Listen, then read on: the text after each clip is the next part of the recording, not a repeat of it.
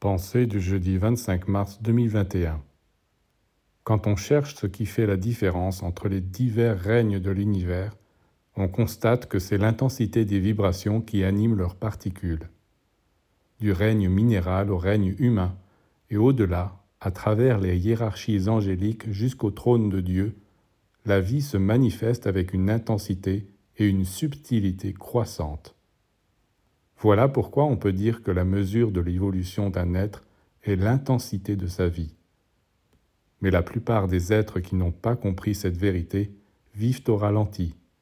Les poumons, le foie, le cœur, le cerveau, tout chez eux est stagnant.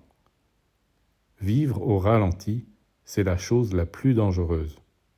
Celui qui vit au ralenti est comme une roue qui tourne lentement. Toute la boue vient s'y coller.